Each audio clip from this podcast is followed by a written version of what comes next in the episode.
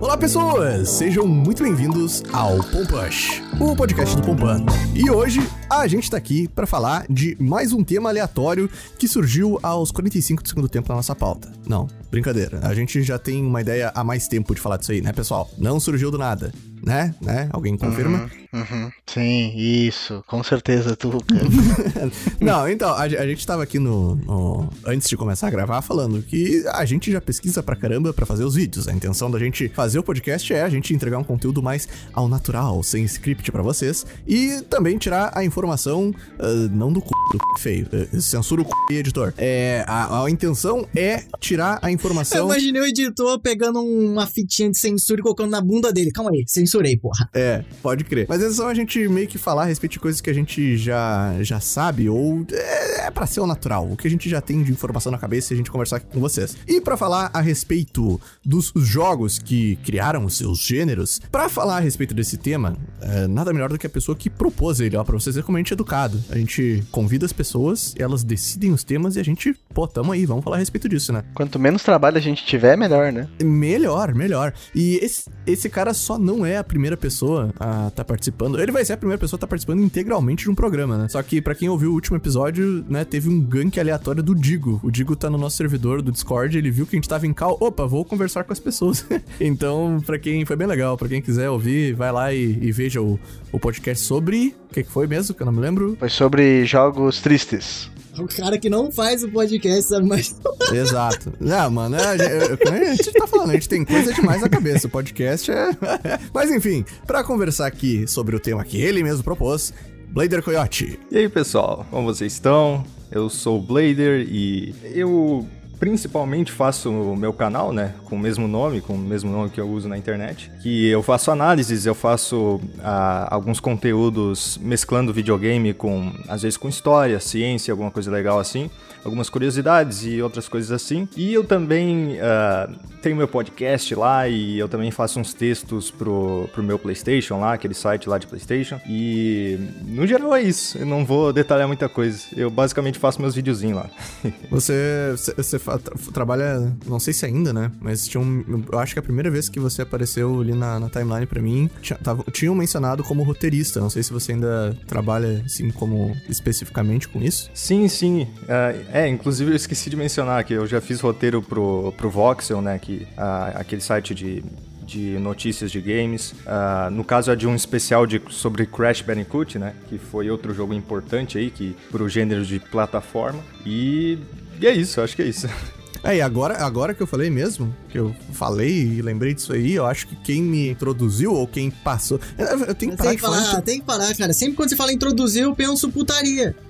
Não, introduzir é bom. A gente tem que colocar o introduzir no, mais no vocabulário brasileiro. Pode mandar bala no introduzir. Foi pelo Araújo Capslock, cara, eu acho. Não sei se você já, já trabalhou com ele também, alguma coisa assim, mas... Sim, ele... sim, a gente já gravou o podcast. Ah, pode crer. O Araújo é... Um abraço, Araújo. Você é um cara legal. Mas, gente, links para onde existe o Blader Coyote na internet vai estar é, na descrição desse podcast aqui. Ele foi retweetado pelo, pelo homem, pelo homem himself, pelo uh, o, o diretor atual, né? De Gol. Deus. De Deus. Não, não, não. É o diretor de Gol. É o diretor do jogo dos deuses, né? o. Pô, esqueci o nome do cara, mano. O. Cory Barlog. Isso, Cory Barlog. Barlog. Às vezes é meio complicado decidir se é Barlog ou Barlog. Ó, sempre que eu vejo ele, eu, eu lembro do, do, do daquele lutador do, do, do, do jogo sim, lá. Do, sim do Street Fighter, né? É do Street Fighter? Acho que é. Porra, eu lembro de Senhor dos Anéis, que é o Cory Balrog é, também, ó. Balrog. Então, Senhor dos Anéis e Street Fighter. Então, ele, ele retweetou o cara ali. O cara... Sigam, sigam o Blader Coyote. Conteúdo de qualidade. Selo de aprovação. Pensa num cara épico que, que o nome você confunde com Balrog com o lutador do Street Fighter. Que, que sobrenome fudido. É bom, né? É bom.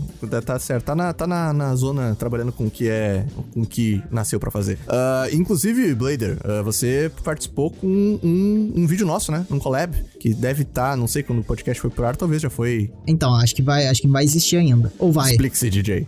Ainda não? Acho que não, porque. É, então. Vai existir, vai existir, a gente tava conversando. É, então, não sei se vai. Na época que vai esse podcast, mas vai existir o vídeo. Só não sei se quando o vídeo áudio A Foi, falei tudo. É, vou, confira Pô, derreteu o Você cérebro do tá DJ. ouvindo. Infelizmente, mandou enterrar o DJ acabou. É, você que tá ouvindo aí, quer descobrir se já aconteceu? A nossa pauta tá meio bagunçada, mas a gente tá.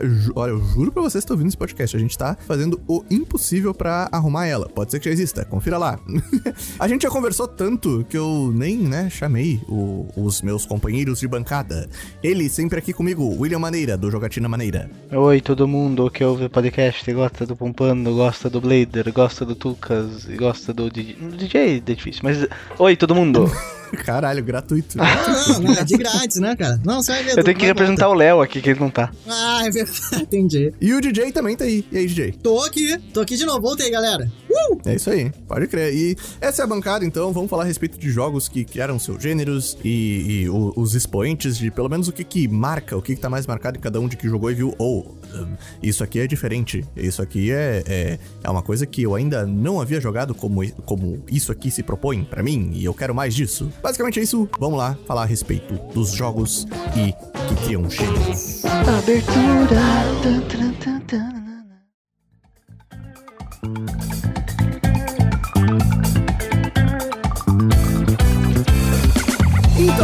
como, como dito na, na longa introdução, que a gente sempre fica divagando, meu Deus, eu- eu- inclusive isso é uma coisa interessante, eu ouvi alguns podcasts recentes nossos e, tipo, eu não sei como que a gente, por proeza do destino, a gente consegue voltar pro assunto principal, porque aqui é, é todo mundo com déficit de atenção e, e fica falando aleatoriedades. Mas enfim, Blader, é, o, o que que te chamou a atenção, que você propôs esse tema pra gente poder entrar de uma vez nele, conseguir conversar a respeito? Conte, conte pra nós. Você diria pra gente se introduzir no assunto de uma vez, Tugas? Não, tá pro- está banida, está banida a palavra introdução. É, não, vamos parar com isso, tá? Troca essa parada por penetrar, tá ligado? Penetrar eu acho que é mais tranquilo. Então, eu, eu decidi trazer esse tema porque tem dois criadores, ah, dois dos meus criadores favoritos de jogos que recentemente eles tiveram alguns episódios interessantes aí, que no caso foram o Shinji Mikami, que criou Resident Evil e já fez vários jogos aí, The Evil Within e tudo mais, que eu já vou tocar nesse assunto. Ele fez o Vanquish, que é um crime não darem dinheiro. Sim, sim, sim, meu Deus. Se você não tomar um cafezinho preto por um ano e guardar esse dinheiro, a gente pode todo mundo se juntar essa grana e dar pro, pro Shinji Mikami continuar Vanquish, cara. Não, é é complicado porque é da SEGA e ele tá na Bethesda que é da Microsoft, sabe? Então, eu acho que o Phil Spencer podia fazer um esforcinho ali. Ah, vamos chamar esse cara aqui, vamos fazer um joguinho japonês, já que Scalebound foi para pro ralo. Enfim, é, Sabia que ia estar no Halo, não?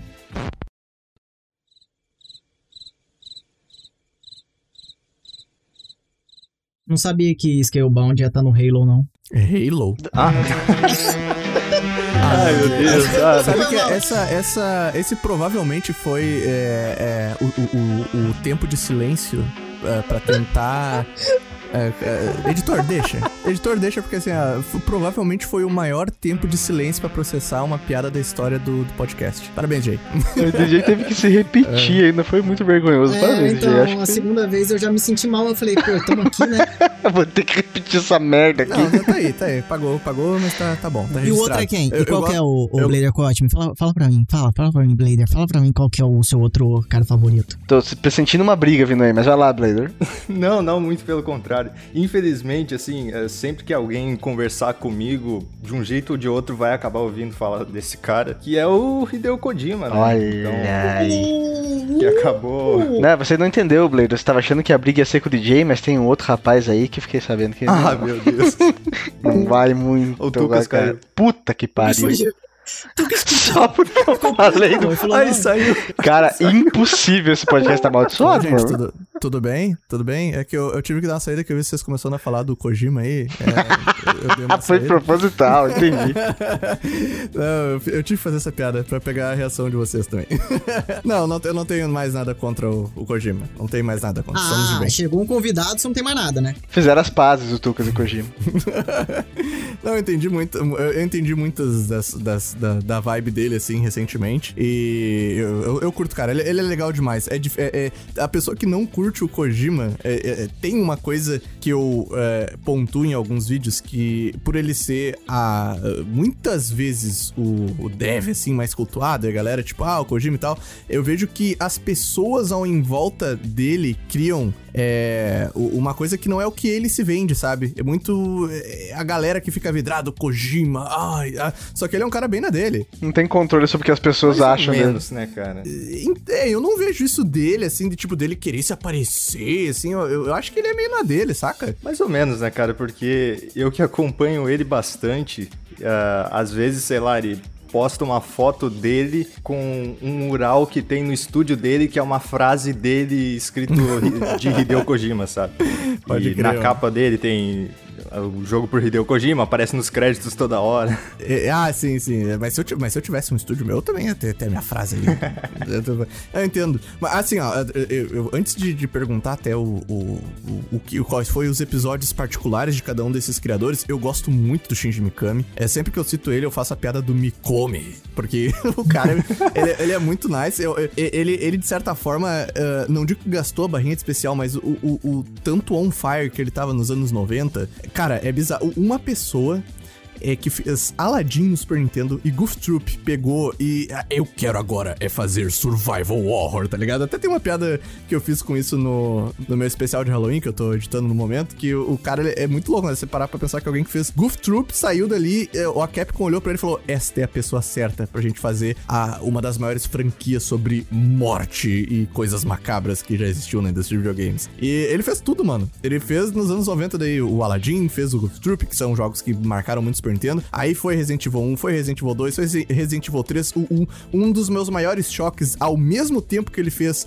o, o Resident Evil 3, ele tava trabalhando no Dino Crisis. E daí também, no- ainda nos anos 90, ele começou o Code Verônica. Então, mano, o maluco, é, a mente dele pro Survival Horror, o cara é muito, muito foda, mano. Eu acho que ele é pouco falado, saca? Eu acho que eh, hoje na indústria, o tanto que a galera exalta, até mesmo o exemplo aí do Kojima, eu acho que a galera lembra pouco do Mikami, sabe? Como deveria. Eu tenho esse, esse sentimento, assim. É, na real, eu acho que isso vem muito exatamente do que do que eu vou falar sobre ele, né? Porque recentemente ele fez, né, o o The Evil Within em 2014. Ele foi o último jogo que o Mikami dirigiu, de fato. Pra caralho. Porque nos outros ele, ele só foi produtor, por, por exemplo, no Ghostwire Tokyo, agora que vai sair em 2022. Ele é só produtor, no The Evil Within 2 ele também é produtor. E então o The Evil Within ah, é meio complicada a história dele, porque ele foi concebido numa época em que o, o gênero de survival horror, de jogos de horror no geral, tava muito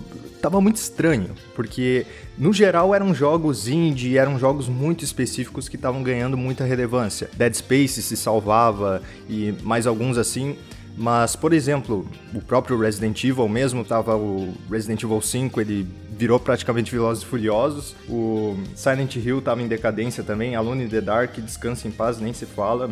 Acho que ninguém lembra, de fato, quais jogos de Alone in the- Dark que lançaram depois de 2008, mais ou menos. O The Evil Within, ele é de 2013? 14. Não, ma- 14, 2014. É, pode crer. Um ano antes teve o último Silent Hill, que é o, o, o Downpour, né? Foi, se eu não me engano, ele é de 2013 e desde então, nada mais. Ou antes, ou 2011, não lembro. Deixa eu ver aqui, deixa eu conferir. O The Will Thing ficou uma bosta depois. No- No 2 não achei tão bom quanto o primeiro. Não é que ficou uma bosta. Mas primeiro é muito bom. Eu não, eu não joguei o, o The Evil Within, mas o que eu ouço das pessoas que gostam de jogo de terror é que é uma parada assim. é talvez o tema do podcast, mas é uma- um game changer, é um negócio inacreditável. Mas eu não sei, não joguei. O, o que eu ouço é que o, o- a galera disse que muitas coisas foram aprimoradas no 2. Eu comecei a jogar o 1 em live e ele não me prendeu tanto, talvez por justamente ter live. Eu- quando eu joguei o The, o The Evil Within, eu pensei assim, cara, o Mikami ele tá tentando pegar o, o Silent Hill e botar uma aspira do que ele curte,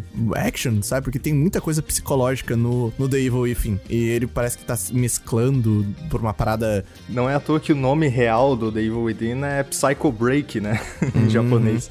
Eles trocaram The Evil Within ah, no ocidente só. E Ah, pode crer. A, co- a coisa específica do, do The Evil Within é que ele veio como uma espécie de salvador do gênero survival horror, que o, o Mikami ele percebeu essa decadência que existia no mercado, nessa época que jogos como Outlast, Amnesia e tudo mais uh, tinham relevância, mas o, o survival mesmo, aquela coisa bem Resident Evil mesmo, era basicamente Dead Space que estava com relevância. E ele basicamente disse que The Evil Within ia ressuscitar o gênero, ia redefinir o gênero, ia dar uma repaginada e trazer ele de volta à, à essência dele.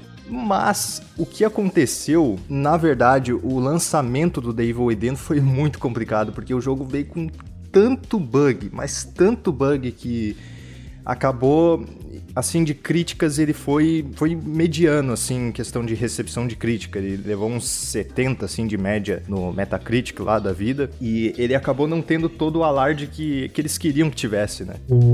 Uma coisa que eu queria saber qual, qual que você preferiu um ou dois? Olha em questão de, de competência, o 2 é realmente mais competente, mas o 1, um, eu acho que o 1 um é mais interessante conceitualmente nas coisas que eles trazem no jogo e, e eu acho que o 2 ele, ele bebe mais dessa questão do desse survival mais moderno que, que jogos como The Last of Us e, e tudo mais trouxeram depois dessa época, né? O The Evil Within 1, ele é, é assim, ele, ele, ele cheira Resident Evil 4 tanto que tem vezes que o Mikami parece que deu uma, uma, uma cheirada numa maconha e inseriu aqueles cenários lá da, da ilha, sabe? Da Ilha dos Ganados lá, que, que tem tiroteio e tudo mais, e explosão e um monte de coisa.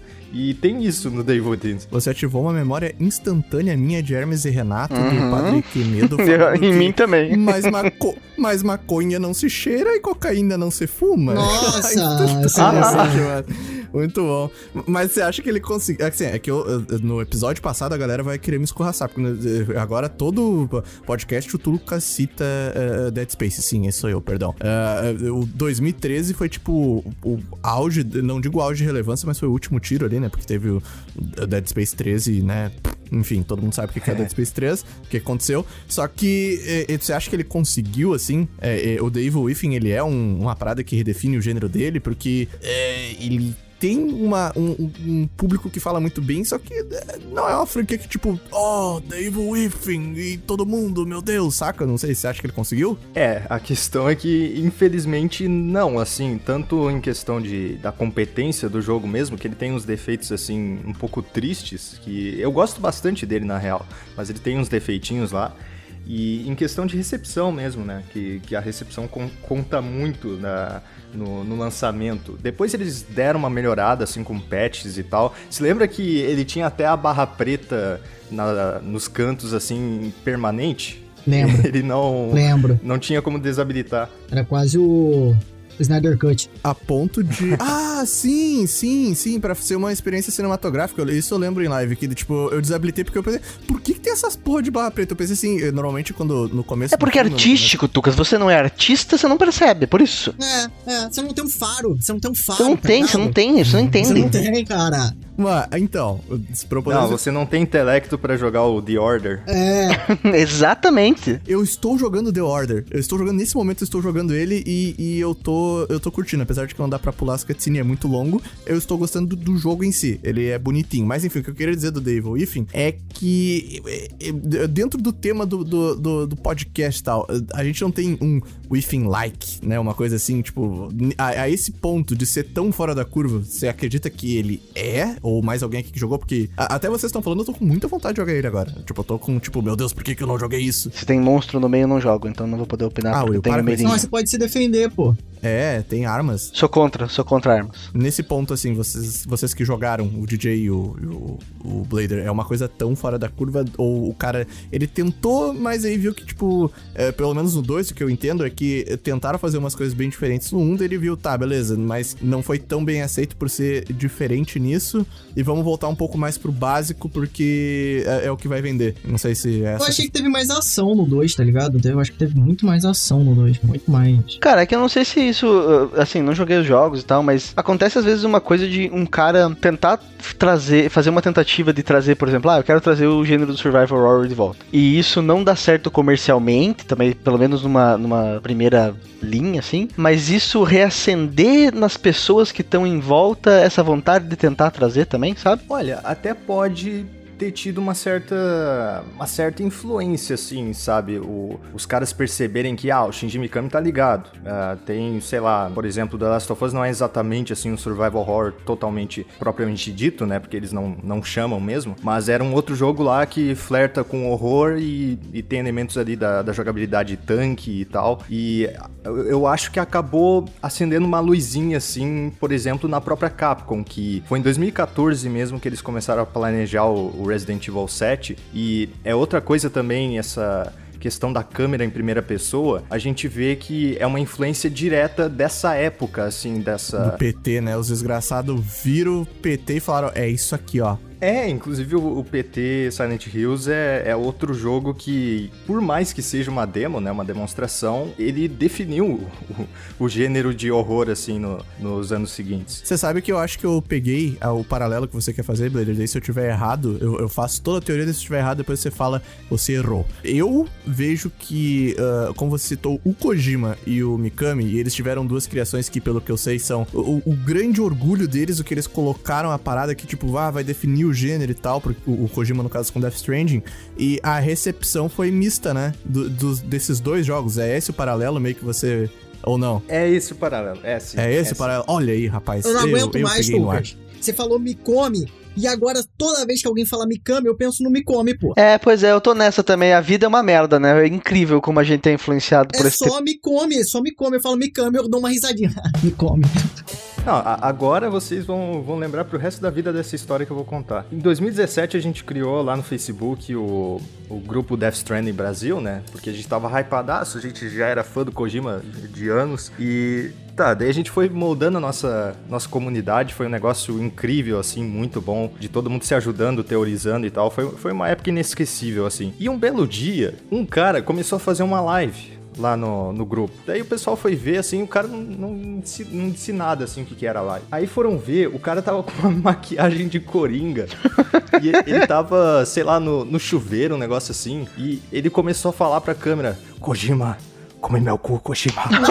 Ai, meu Deus, cara. cara. Esse, vídeo, esse vídeo vazou desse... Tu viu esse vídeo? Eu vi, eu vi esse vídeo. Eu vi, ele saiu Foi no nosso grupo, grupo galera... velho. Foi, foi é, muito, é uma coisa muito específica, né, cara? Tipo, o cara de coringa no chuveiro falando pro Kojima comer o cu dele. Isso Exato, é muito, cara. Muito, muito específico. Ele nem muito pra dar um cara, personagem é... do Kojima, ele foi logo pra descer e falou, não, Kojima, come meu cu. Você devia, você devia ganhar um prêmio por ter desabilitado habilitado isso na internet, tá ligado? Ter proporcionado é isso com a criação desse grupo. Isso foi o auge, você sabe isso foi o auge do grupo, né? É muito bom como quando no grupo o negócio que é o auge é também a decadência, né? A mesma coisa, impressionante.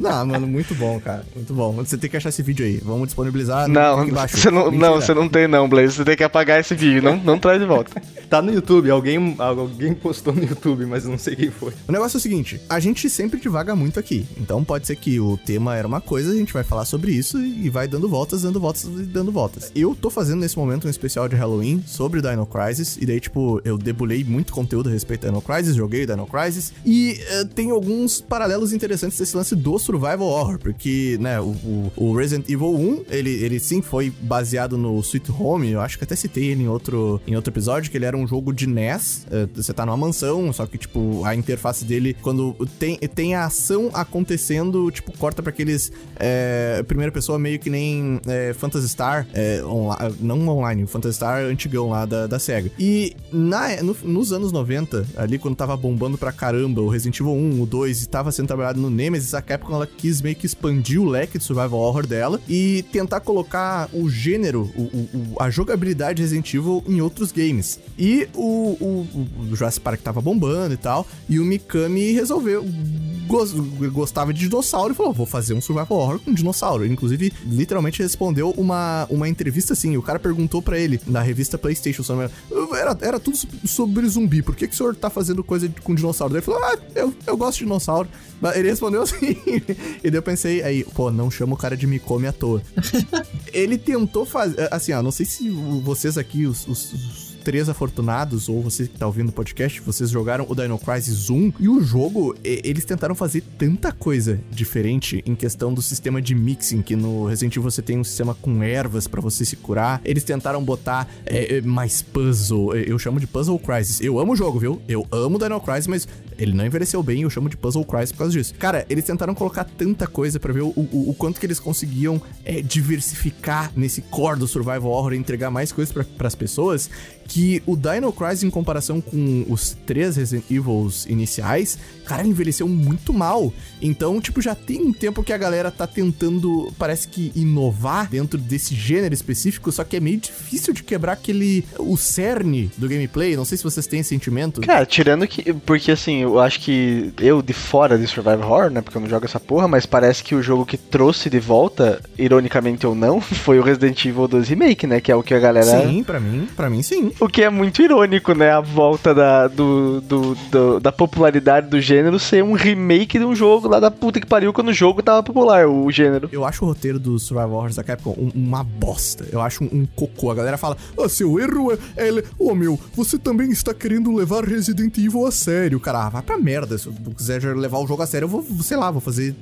trocar o pneu de um carro na rua, não sei, qualquer outra coisa assim. Eu quero... Eu me incomodo um pouco com a história, perdão. Mas, eu acho que o remake do Resident Evil 2 é excelente. Tipo, puta merda, jogo bom pra porra. Só que eu vejo que muitos dos elementos que eles colocaram ali, eles é, pegaram do Dead Space, né? Assim, tipo, não tava tendo o jogo exatamente naqueles padrões, assim, é, da Capcom, pelo menos. Se a gente pegar o que foi o Resident Evil 5 ou 6, que é megalomaníaco, acho que eles desceram um pouco a barra, né? Pra poder entregar uma coisa que é muito boa. Não sei se vocês concordam, sei lá. É, a questão do Resident Evil 2, para mim ele, ele, é basicamente assim, é, eles decidiram refazer o, o, o 2, mas eles pegaram a, a essência de, de Dead Space que o, o Yasuhiro Ampo, que dirigiu ele, é muito fã de Dead Space, e eles pegaram tudo que eles aprenderam com Resident Evil 7. E o Resident Evil 7 ele teve aquela proposta de retornar à essência da franquia, e a única diferença assim foi realmente a câmera em primeira pessoa que eles adotaram por conta da tendência assim que se criou uh, do gênero, né? Principalmente com, com a Amnesia, que uh, eu acho que a Amnesia, vocês até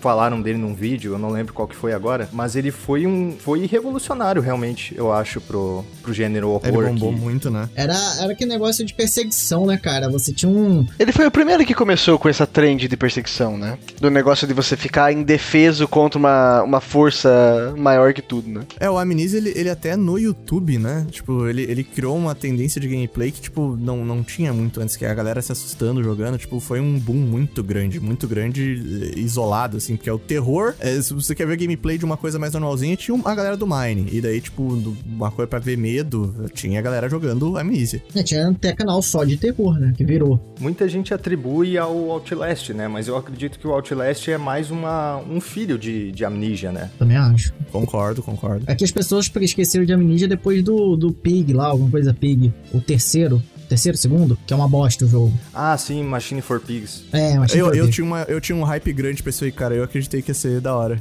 Quando saiu, eu achei que ia ser legal. O último Mas só pra não, não, não, não deixar a, a, ponta solta, que você falou que o Resident Evil 7... A gente falou disso antes também, né? Mas o Resident Evil 7, a, ele teve uma demo da Beginning Hour, é, é, que, tipo, é na, você ele na casa e tal, vê algumas coisinhas, mas, cara, aquilo ali pra mim foi a Capcom falando, a galera está maluca com um PT vamos, vamos pra cá. Eu sei que teve outras é, é, influências pra eles adotarem em primeira pessoa, mas foi tão perto do, do, que tava acontecendo pra eles mirar no Resident Evil 7 quando souberam que não ia mais rolar o, o Silent Hills que eu, eu acho que eh, talvez seja o maior motivador, assim, uh, não sei. Eu tenho essa sensação. É, a, a questão do, da demo, a, a Beginning Hour, realmente foi. Eles declararam mesmo que foi inspirado na, na demo de PT mesmo. Uh, mas a questão da primeira pessoa, eu estudei muito o desenvolvimento do jogo, então uh, eu fiz um vídeo lá também para quem quiser ver sobre o, des o desenvolvimento do Resident Evil 7, né? Que eu acredito ter sido o renascimento de Resident Resident Evil. E foi em janeiro de, de 2014 que eles definiram uh, que a câmera seria em primeira pessoa, né? Para aumentar a imersão e tudo mais. Uh, que eles acreditavam que era o próximo passo do gênero, né? Que a, ainda que existam vários jogos de horror em primeira pessoa, eles acreditavam que não existia ainda um survival horror, assim, de fato, com sobrevivência e tudo mais, né? Que eles entregaram com 7. É uma empresa muito. Uma empresa que também tomou essa decisão aí muito bem pensada e que eles é, falaram sobre isso e não tem nenhuma dúvida de que eles fizeram na, a decisão da, da câmera em terceira pessoa, aliás, da câmera em primeira pessoa pra pessoa ficar imersa, é a CD Projekt Red, né? Com Cyberpunk 2077. Uhum, uhum. Eles fizeram isso uma decisão completamente planejada. Inclusive, né? outro jogo que mudou, que t- tá criando aí um gênero, Um de gênero. adiar jogos pra eles não saírem uma bosta.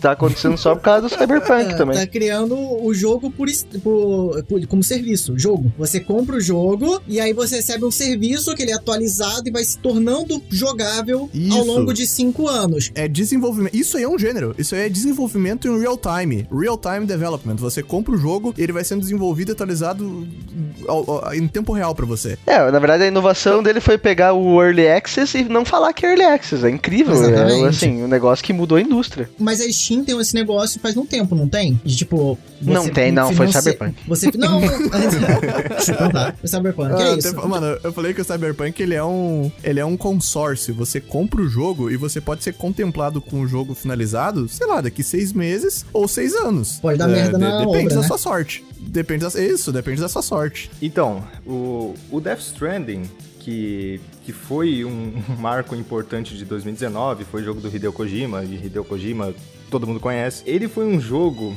que ele, ele tinha tudo pra dar certo, assim, de modo geral. Mas aí, o Kojima, igual igual o Mikami, cheirou uma maconha, eu sei que não tem como cheirar, mas tudo bem. Basicamente, ele lançou que o, o Death Stranding criaria um novo gênero. Basicamente, o tal do Social Strand System, que é aquela coisa dos jogadores colaborarem entre si, ah, construindo ah, itens, compartilhando coisas ao redor do, do mapa do jogo e se ajudando dessa forma, né? Criando um elo social e tudo mais. Cara, fa- eu- eu eu fazer um parênteses, eu acho incrível que cada vez que eu ouço alguém falar de Death Stranding, a única coisa que eu consigo pensar é, velho, esse jogo tem tantos conceitos legais É. e eu nunca vou tocar nele.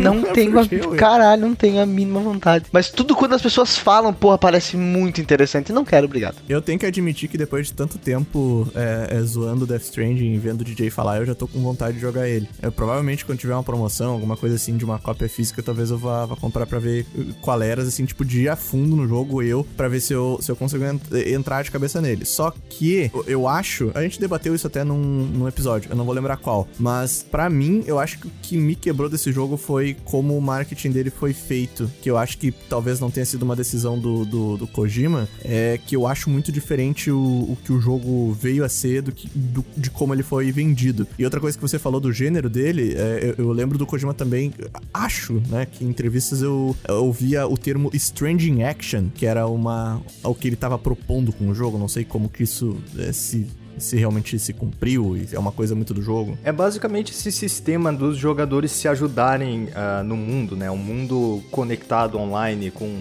as, as construções que os jogadores deixam e tudo mais, ah, se ajudando entre si, né? Mas essa questão do desse Social Strand System é mais uma evolução, assim, propriamente dita, do sistema que a gente vê nos jogos da From Software desde 2006.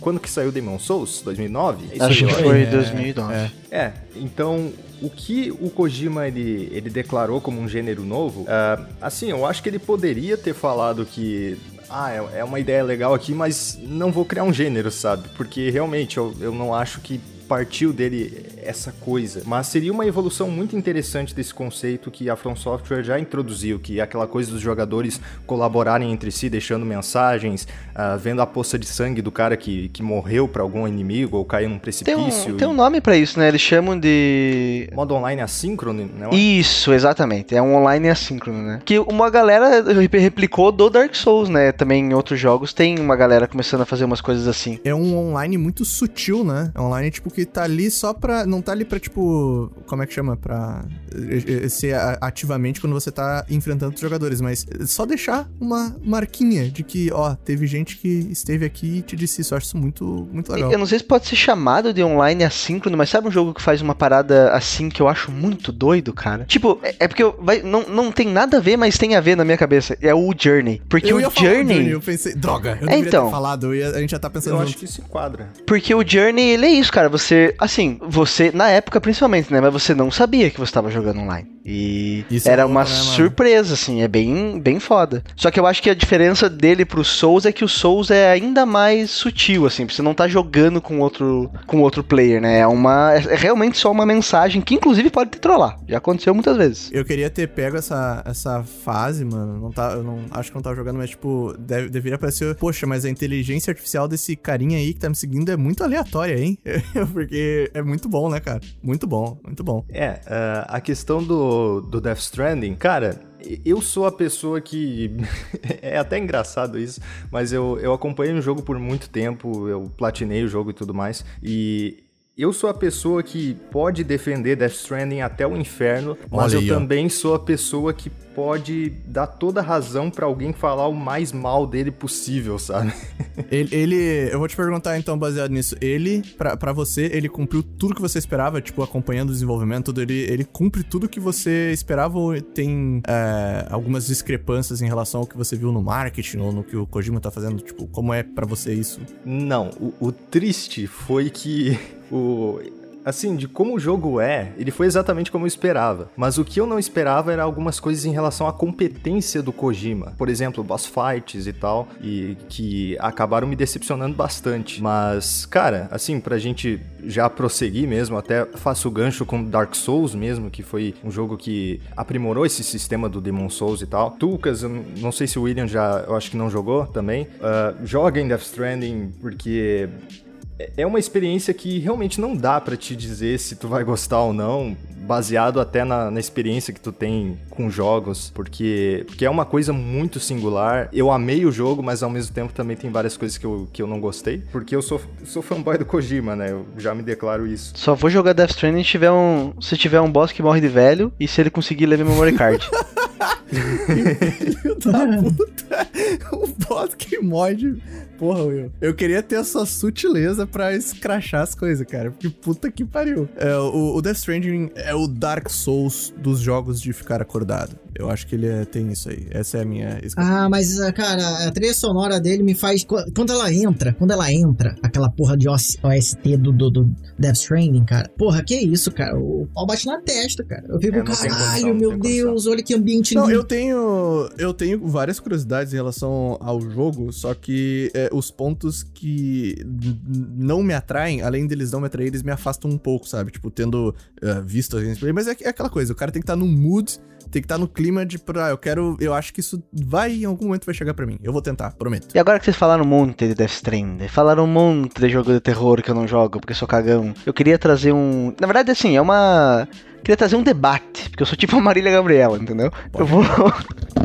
porque tem um jogo que é o seguinte: eu acho que a gente ainda não teve tempo de ver a influência dele nos outros jogos e tem uma parte de mim que duvida de que as outras pessoas vão ter competência pra usar o que ele trouxe pro mercado nas suas franquias, que é Zelda Breath of the Wild. Ah, meu Deus. Ah, não, você tá de sacanagem. Ah, pelo amor de Deus, cara. Você acha. Não, você acha que não. Você acha que não teve. Mano, todo jogo que surge agora a galera tá falando. Não, tirando a inovação da grama, tirando a inovação da grama, que é- foi também bombástica no mundo dos videogames, mas Falaram, pra ter noção, falaram que o Elden Ring é o Breath of the Wild da From Software. Tipo, teve É, isso. pelo tá serrilhado dá pra comparar mesmo. o Breath, o Breath of the Wild virou o Dark Souls do Dark Souls, né? Que- É, isso, isso, isso. Por causa que esses, esses memes que a galera faz com Dark Souls, a galera dos jogos, sempre que tem um jogo difícil, a galera fala, tipo, ah, é tipo um Dark Souls, porque virou esse negócio. E o, o Zelda Breath of the Wild te- tem isso. Eh, tem o Breath of the Wild da Ubisoft lá, que é o, o Phoenix Immortals, muito jogar que realmente isso. é um jogo... Eu também, eu também tenho vontade de jogar esse jogo, mas, enfim, ele, são jogos baseados. E como o Elden Ring, parece que ele eh, vai ser não linear, pelo que estão falando, que você vai ficar meio solto nele. Estão falando que ele é uma tentativa de Breath of the Wild da, da, da From Software. Um Breath of, uh, Breath of Souls, Souls, Então, eu acho Souls que vai ter. Wild. Você acha que vai ter survival no mundo aberto? Por exemplo, você acha que vai ter que cozinhar, dar uma cozidinha, cozinhar pra comer? Não, não, não, então, então, eu acho que. não- Imagina, cara, você cozinha uma Não vai ter nem É, lip sync, você acha que vai ter cozinha, DJ? Você tá ficando Não, maluco. não, não vai ter lip sync? Calma aí. Então, é da From, você tá. Até Não, parece. mas, eu tô, mas a gente tá. Pô, eu tô torcendo uma evolução. Tá ligado? Vai ter? É, velho. Vai ter a grama? A gente já não tá conversando sobre isso? Pô, uma coisa que. Breath of the Wild, eu falo uma coisa que todo jogo que é mundo aberto e tem estamina tem. É a porra do círculozinho. É que assim, ah, o, o que que eu acho, tá, Will? Já que você tá propondo um debate. Não, então, acho é porque, ó, deixa, de- deixa, só- deixa eu trazer aqui, ó, pra, pra eu- pra eu completar. Porque pra mim, o, o Breath of the Wild trouxe muitas coisas que, assim, eu, eu não, eu não sou um cara que gosta muito de jogos de mundo aberto, assim. Tipo, geralmente eu acho chato, eu acho. Cara, por que esse jogo é mundo aberto? É sempre a, a coisa que vem na Muita minha coisa, cabeça né? quando eu tô jogando um jogo de mundo aberto. É tipo assim, por que, que isso aqui é assim? Não precisava, sabe? E o Breath of the Wild é o jogo que pra mim é, quebra essa parada, assim, no, no- nas coisas que ele faz em relação a design, no sentido de você vai sempre ter alguma recompensa. Não interessa o quão pífia seja a recompensa, velho. Se eu tô indo numa montanha, que por sinal eu posso escalar e ir aonde eu quiser nessa porra desse jogo, eu vou chegar lá e vai ter uma recompensa. E não é porque o jogo fala assim, velho. Tá vendo essa setinha aqui na tela? Ela tá apontando lá pro topo daquela montanha. É porque eu olho pro topo da montanha e tem uma árvore. Eu fico assim, que porra é essa, mano? Por que tem uma árvore no topo da montanha? A árvore não, não nasce no topo da montanha. E esse tipo de, sabe, essas sutilezas de design, coisas que interagem no mundo independentes de você. Então, por exemplo, eu nunca me esqueço a primeira vez que eu tava andando pelo mundo, daí começou a chover, aí eu encontrei uns bichos lá no horizonte, os bichos ergueram as espadas pra cima, caiu um raio na porra da espada, porque é de ferro. Tipo, Ah, muito bom. isso é independente, cara, de você tá lá ou não. São coisas que acontecem no ambiente, sabe? Cara, é tudo muito foda. E daí eu vou jogar, sei lá, Assassin's Creed, pegar mundo aberto. E o que que tem no Não, mundo não. aberto? Porra nenhuma, empresa, sabe? muda de empresa, muda de empresa. Ah, velho, não dá. Então, sabe, o, o Breath of the Wild, ao mesmo tempo que ele, pra mim, acabou com. já não gostava de mundo aberto. Agora, então, cara, se, se você não conseguir fazer pelo menos uma parcela do que esse jogo aqui me entrega, eu não tenho nem interesse em jogar o seu jogo Dead de mundo aberto. Redemption, cara. Red Dead Redemption faz sentido ser mundo aberto e você tem tudo isso que você falou. Eu tô andando de cavalo, olho pro lado, falo, porra, porra é aquela ali. Que tem um cara sentado com uma câmera. É, eu tô jogando o, quando sobra um tempinho em Red Dead Redemption 2, eu consigo ver algumas diferenças. O, o, o que eu ia complementar do, do- dessa coisa que o Will falou aí é que o, o Breath of the Wild, sempre que tem um jogo, a, gente tem jogos tipo, sei lá, jogos Souls alguma coisa, né? Daí tipo vai a galera lá e quer fazer um Metroidvania com uma pegada de Souls. Aí os caras fizeram o, o Hollow Knight inspirado é, nessas mecânicas de ser difícil com os boss, tem coisinha com alma, ou até mesmo os jogos Survival Horror que a gente tá falando, todos eles têm elementos, mas eles conseguem ser únicos ou inovar nesses jogos, eh, adicionando alguns elementinhos deles, saca o que eu tô dizendo? E no Breath of the Wild, eu vejo que quando um jogo tenta, ele, ele não tenta, ele tenta ser uma cópia, ele tenta imitar tudo. Ele não porque- consegue se inspirar naquilo, né? Ele só consegue copiar, é, Isso. di- é a diferença. É. É isso, que eu, é isso que, eu, que eu tenho em relação ao ao Breath of the Wild, que eu vejo a galera falando muito, sabe? Não tem um jogo com alma. Se, se você pegar o, o Genshin Impact, ele pensou, nossa, e se a gente fizesse gacha pra roubar muita grana da galera e fosse online, e, e, vamos fazer? E, e- é imitadão. Esse da Ubisoft aí, o Immortals Phoenix Rise, Rise É, que todo mundo mudou diz de nome, que é. né? Cada, cada treta que teve lá, eu nem lembro que treta que era, mas era um, era um nome muito maneiro e ficou uma bosta. O nome é esse agora, é. Agora, agora o nome é Immortal Phoenix Rising. Antes era. Eu acho que era Gods and Monsters. É Gods and Isso, Monsters, Gods isso and mesmo. Monsters. Que é um nome muito melhor, hein? Puta que pariu. Puta merda, simples. Simples, simples. E aí mudou por causa de uma empresa. Se vocês têm essa. Eu não, não- ainda não teve um, um Breath of the Wild que não foi o Breath of the Wild. É óbvio, né? Que o Elden Ring vai ser, né? Segundo o que estão dizendo aí. É que eu não sei, às vezes eu, eu não, não sei se é por causa da temática do Breath of the Wild que ele cria essa. Essas coisas que são difíceis de. Porque, por exemplo, é difícil você fazer um mundo que funciona independente de você numa cidade, talvez, por exemplo, sabe? Tipo, tem que ser sempre uma coisa numa floresta, ou uma coisa num mundo fantástico, não sei. Porque, por exemplo, um mundo aberto famoso, GTA. Eu não sei o quanto o GTA conseguiria pegar coisas de Breath of the Wild e, e colocar na franquia, por exemplo, sabe? É, Então, esse negócio que você tá falando, o GTA ele tem, mas é em pouco nível. Eu imaginei esse Jay jogando umas frutas na panela agora, tá ligado? Não, mano, CJ escalando prédio, é isso que tem que ser. Escalando prédio com estamina. Aí você vai pra academia, malha, consegue subir um Empire State, assim que tem que ser. Pô, ia ser divertido. O cara dando tiro de Uzi e a Uzi quebra, assim. Far Cry 2. Ah, É, nossa, saudade, hein? Far Cry 2 quebra a arma. É verdade, é verdade. Sei lá, cara, eu acho, eu acho que o, o Breath of the Wild, ele, ele é muito bom no que ele promete fazer, sabe? Você ir pra um lugar e você falar, caralho, tem uma coisa nova aqui. Tipo, você, você vai pra uns lugares, você tem, como você disse, você tem uma recompensa de chegar no, na pica do pico. Porque olha só, eu- você falou do Red Dead, eu, vou, eu tenho uma coisa na, na cabeça de comparar o Red Dead com o Zelda, quero ver se você concorda comigo, DJ. E todo mundo que tá na mesa, que jogou esses jogos. É porque. Jogando os dois, eu fico com a impressão que é o seguinte: o Red Dead Redemption, ele é um jogo que ele é construído pra te imergir naquele mundo. Tipo, tudo nele é feito pra que você fique completamente dentro daquele mundinho do, do Red Dead. O Breath of the Wild, isso acontece independente de. o- jogo não é feito pra te imergir, mas de jogar, você tá dentro do jogo. Você, sabe, é, é uma, é uma pequena diferença. O jogo não é construído pra você ficar imerso, mas você fica imerso nessa porra, sabe? Isso não faz sentido, mas achei bonito. É só assim, a, a impressão que eu tenho é que ah, eles não queriam. a- o objetivo deles não era fazer um jogo super imersivo, era fazer um jogo divertido, um jogo que você tem muita coisa pra fazer, né? E a imersão veio por consequência. O Red Dead é construído pra ser imersivo, entendeu? O objetivo dele é esse. E assim, no final das contas, não tem muita diferença? Talvez não, mas eu sinto essa diferença e é isso aí. Queria parecer uma pessoa inteligente no podcast aqui e tá feito o meu O. Red. Dead Redemption é o Breath of the Wild da Rockstar. É, caralho. Ah, mas assim, em questão de design tem, tem diferenças absurdas, assim, porque as missões do Red Dead Redemption 2 são basicamente uma linha reta, né? É, Faz isso e ponto final. Isso é uma crítica, né, até grande do, do... Tem um vídeo do Naked Jake lá dele falando a respeito do... De por que que o... Como é que ele chama? É o método de gameplay da Rockstar tá datado, né? Tipo, ele aponta várias, várias coisas que eu jogando... O, o Red Dead Redemption 2, ele, ele me assusta do tanto de detalhe que ele tem. Eu sinto que não importa onde eu tô, eu nunca tô vendo tudo que tem pra eu ver naquele lugar. Tem coisa acontecendo. E você tá com medo de perder alguma coisa rolando. O, o Red Dead Redemption 2, pra mim, como, como um jogo, mecanicamente, ele é muito melhor quando você não tá fazendo missões. Quando você tá pelo mundo, porra, é muito legal. Porque você pode fazer qualquer porra que você quiser. Agora, quando você tem que fazer a missão, e daí tudo bem, é você separar. Eu quero saber sobre a história, porque a missão é pra avançar na história. O gameplay da missão geralmente é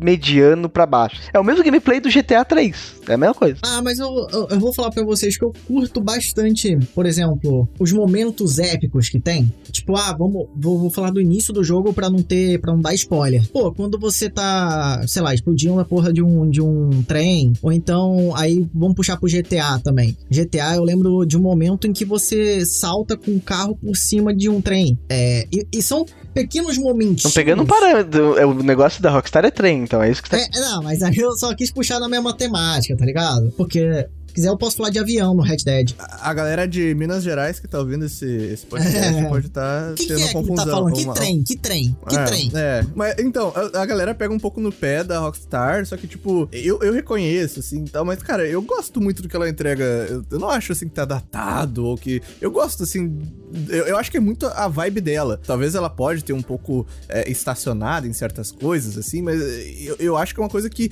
Ó, quando Cyberpunk 2077, voltando a falar desse jogo, tentou fazer qualquer coisa parecida numa experiência de mundo aberto que a Rockstar faz, tipo, ai, mil NPCs com rotinas únicas, tá ligado? E, mano, não rolou, tá ligado? Não, não é tão simples Sabe por assim. quê? Porque a Rockstar não chega e fala, tenho mil NPCs com rotinas únicas. A gente sabe É. que vai ter...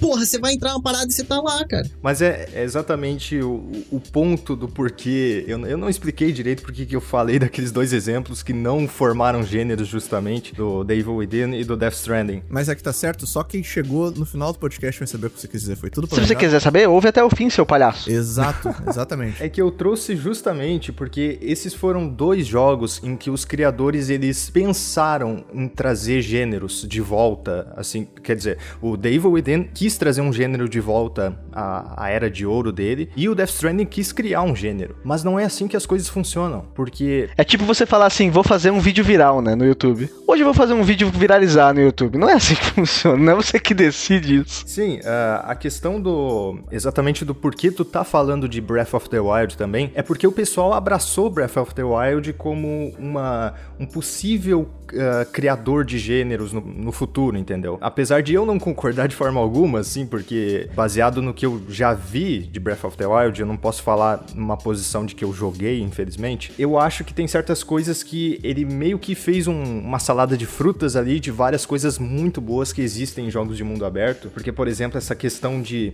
um mundo vivo que interage independentemente do jogador. Stalker Shadow of Chernobyl. Esse, esse jogo é tão. Eu, eu não consigo explicar simplesmente. Tipo, ele, ele não tem raio caindo do céu e tal, mas ele tem uma fauna, ele tem ele tem facções, ele, ele tem anomalias que são. Como é que eu posso te explicar as anomalias? Que basicamente teve um desastre nuclear lá, e criaram anomalias. Isso é daquela franquia que tem aquele jogo inacreditável na E3, né? Que, tem, É, que saiu o trailer que o próximo Stalker é, é, Stalker né? 2. Esse motivo do, do porquê o pessoal tá muito hypado pra Stalker 2. Porque Stalker é um clássico, assim, que infelizmente não tem o devido reconhecimento. Isso é outra coisa que acontece, assim, com jogos que poderiam ser revolucionários, porque eu acredito que Stalker seria revolucionário se ele fosse ah, reconhecido pelo público geral. Porque ele só saiu pra PC e o lançamento foi problemático também, muito bug e tal. Apesar de ser um jogo maravilhoso, tem muito bug. E a comunidade que consertou ele direito. É por conta disso, sabe? Porque ele tem esse mundo vivo que interage independente do jogador. E muitas coisas assim do gênero de mundo aberto que, que ele faz que são, ah, é uma experiência muito imersiva. O, o Metro 2033, que é um jogo linear, ele foi feito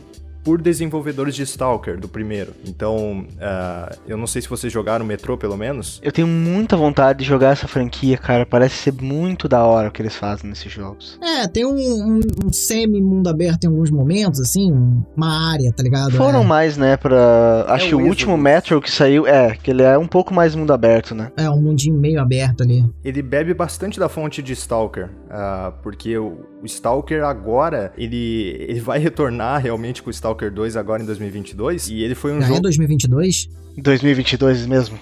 2022, abril, se não for adiado, né? ah, não sei. Tava muito bonito aquele trailer pra não ser adiado. Eu consigo perceber isso que a, uma boa parcela dos jogos que criaram gêneros, não necessariamente eles chegaram com uma proposta na mesa de tipo, vai ser diferente de tudo. É, Até o, o- a gente falou, né, do- da concepção do Demon Souls e que ele foi visto como um erro de design pelas primeiras pessoas que jogaram e que tipo, nunca que isso aqui vai, vai ser alguma coisa. Eu tipo, considero um erro de design até hoje, inclusive. É, ma- mas o- os próprios jogos, eh, eu tô fazendo esse especial de Halloween, daí eu, pra entrar no clima, eu tava vendo os vídeos de Halloween do, do Angry Video Game Nerd, né? E ele, te- tem- ele fez um especial de todos os Castlevania. E o- o- em determinado momento, quando ele fala a respeito do Symphony of the Night, que ele pega o conceito do, da história do, do, do Castlevania, mas colocando um estilo Metroid, ele fala que esse jogo, né? A partir daí a galera começou a falar que o jogo é um, um Metroidvania, porque eh, muitos, a, a grande maioria dos, dos Castlevania, eles eram lineares, né? Tipo, era você vai daqui, vai lá e tal. E é muito louco parar pra pensar que o, o, o Metroid, ele foi uma sacada muito foda, mas assim, ó, muito foda no NES, pra camuflar a capacidade que o console tinha, né? De os jogos não serem tão grandes e, e- e a galera sempre. Vocês têm que botar na cabeça, ó, você que é jovem, não viu o- o NES anos 80, eu também não vi. Aos 18 anos, aliste-se. É, só que. É, também. Só que eu me interesso tanto nesse negócio, eu fico lendo. Você tem que pensar que todo platformer que existia, como Super Mario, é a fase existe, você vai do ponto A até o ponto B, da esquerda pra direita, acabou, e é isso aí. O, a, a sacada do Metroid de conseguir, pera, agora você tem salas, você vai pra cima, você vem, você vai, você volta. O jogo, ele deixa de ser uma fase em que você tá nele só pra ser linear e você pode se aventurar e ir descobrindo onde que você tem que ir no jogo. Isso é muito maluco para pra pensar como o, o gênero Metroid que se fundiu com o Vania do Castlevania, ele veio de uma concepção a partir de uma limitação. E é muito louco como a muitos desses jogos que a gente tá citando aqui, né, assim como o Blader disse, eles simplesmente acontecem, eles não são planejados. Cria um gênero aí. Não é fácil assim pra você, tipo, ah, vou criar o meu gênero. Isso é uma coisa que você falou que eu fico pensando às vezes e que eu acho muito triste, assim, que eu, eu não vivi muito essa época, mas o quanto esse negócio de um gênero ser criado a partir de uma limitação na minha cabeça é tão, é tão legal, é tão foda. É Tem foda. tanta coisa que surgiu e é foda e que veio de limitação e que hoje em dia, se tem uma limitação, a pessoa não faz. É simples assim. Vou esperar o próximo console, vou. E isso, cara, mata tanta coisa de criatividade, de ideia. Quantos gêneros não poderiam ter surgido de limitações que a gente não tem mais, porque as pessoas ou não têm a limitação, porque tá tudo muito evoluído, ou porque a pessoa sabe que se ela esperar um tempo, ano que vem vai ter o outro console. Ou vai sair a placa de vídeo que faz não sei o que, sabe? A tecnologia mata algumas coisas ao mesmo tempo que ela ajuda a gente a avançar em outras. É muito triste. Uma coisa que me preocupou muito no anúncio do Stadia, não sei se vocês se lembram, que eles diziam que o Stadia, assim, pros jogos exclusivos que, que nem existem mais, se lembra que a, a Jade Raymond lá ia fazer um jogo exclusivo do Stadia, não sei o que. Ia lançar um de uma menininha, já de cara, assim, ia ter um jogo de uma menininha lá, e depois ia... ia... É, nossa, velho, tem uns três jogos, assim, do Stadia que eles anunciaram, nossa. E uma das propostas do Stadia era justamente não ter a limitação de um console, de um hardware físico. Eles realmente, eles utilizarem o poder da nuvem, da, da questão do, de, de ter vários servidores do Stadia, para eliminar limitações uh, tecnológicas, sabe? De, de tamanhos de mundos e tal. É como se todo mundo tivesse o melhor, a, o melhor hardware do planeta Terra, né? É, e isso não é tão legal assim quanto a gente pensa, né? Porque uh, justamente o que tu falou, muita, muitas coisas surgem de limitações. O, o, Metal Gear lá do MSX, do Kojima, ele só se tornou um jogo de espionagem porque o MSX não tancava vários inimigos assim em tiroteio desenfreado. Ele precisou ser um jogo mais contido, com poucos inimigos na tela, e o Kojima pensou assim, baseado em, em, alguns filmes que ele gostava, em fazer um estilo mais de espionagem, uma coisa assim, bem naquela época dos anos 80, sabe? Que tinha no cinema. Vocês estavam falando do Resident Evil, o Resident Evil é a mesma coisa. O, é, câmera tanque, essa porra, não foi, cara. Não, é, não foi é, uma, uma limita, não foi uma, uma escolha de. Pode até ter sido, vai, uma escolha criativa, mas era a limitação de hardware essa porra também. Sim, ele seria em primeira pessoa. Ele seria um clone de Doom, na real. Literalmente um gênero que a gente tava falando no começo do podcast que surgiu de, puta, como é que a gente vai fazer isso, sabe? O Death, o Death Strange, o Dino Crisis, ele é, dificilmente renderiza mais do que dois dinossauros na mesma sala para você enfrentar, porque tem muito 3D, porque para quem não sabe, do, do Resident Evil pro Dino Crisis, eles tentaram fazer, ao invés da imagem, o 2D, né, que no, no Resident Evil sempre são, é uma imagem 2D de fundo renderizada, que é um JPEG e o personagem anda, e eles fizeram, não, vamos tentar fazer tudo 3D, só que daí os dinossauros são tough, são, são difíceis de enfrentar, porque o Play 1 não aguenta tancar muito, muito 3D, é 3D demais até pro Play 1, saca? muito interessante tudo isso aí. É, o, o, jeito que vira o jogo por causa da, da limitação. E a gente vê tanta. Eu, eu entendo essa dor do Will. A gente vê muito dessa desculpa. Ai, não dá, os consoles a gente precisa de console novo, porque é, demora os loadings, ai, sabe? Mano, pelo amor de Deus, tá de sacanagem comigo. Compra um, você... um Super Nintendo, não tem load nenhum. Exatamente. Eu sou uma beat do, do da trilogia. Da trilogia, talvez. Não, mas o, o Donkey Kong Country 2 é o meu plataforma favorito de todos os tempos. E eu vejo como o Dave Wise fez a trilha sonora e como era para portar para os midis de acordo com o que o, o chip de áudio do Super Nintendo conseguia fazer. E, mano, é assim, ó, como é que eu posso dizer? É trocar o pneu de um carro com graveto. E o cara consegue fazer um bagulho absurdo, sabe? Tipo, nas melodias e nas coisas que vão trocando. O editor, agora você bota uma musiquinha aí do da, da zona de gelo do Donkey Kong Country 2. Eu mando para você. Eu mando para você. Eu sinto. Hoje parece que tem tanta coisa na mão do desenvolvedor ou da galera que, tipo, estão sempre priorizando essa parte técnica e às vezes esquecendo um pouco, pô, a gente já tem alguma coisa aqui, a gente pode trabalhar com o que a gente tem para inovar daqui um pouco no que o jogo apresenta pra pessoa, sabe? Na proposta dele, não necessariamente graphics e coisas técnicas. É, porque é isso que eu tô falando. O, o, o Kojima é o que tem a carta branca de ser o despirocado do AAA, e aí é isso, e a Naughty Dog também. Tirando isso, eu acho que vem os indies, tá ligado? Que é o que fica re tentando revolucionar toda hora, toda hora, toda hora, toda hora. Em algum momento, o indie vai, vai revolucionar mesmo. Tem o, o próprio. que não criou um gênero, mas o Hollow Knight é o Metroidvania com, com Dark Souls, tá ligado? Ele juntou duas paradas. Agora, é difícil você imaginar que existiria um, um Metroidvania com Dark Souls, sei lá, um AAA, não 3D não, um AAA que faria um Metroidvania Dark Souls. Não faria, pô. Não ia fazer nem ferrando, porque não ia ter certeza de lucro. Se nem a, mano, se nem a Konami quer fazer mais. É... Ah, não, não fala no, no, no capeta, nem... velho. É. Não fala. Pois é, mano, nem ela quer. A Konami mais... só quer fazer pachinko só. Não, na real, o, o lance mais lucrativo da Konami hoje em dia é hotéis e, e quadras de esportivas e tal, sabia? Não, não é, É nem... tudo que dá, tudo que dá para lavar dinheiro mais fácil, a Konami tá a Konami tá lá envolvida.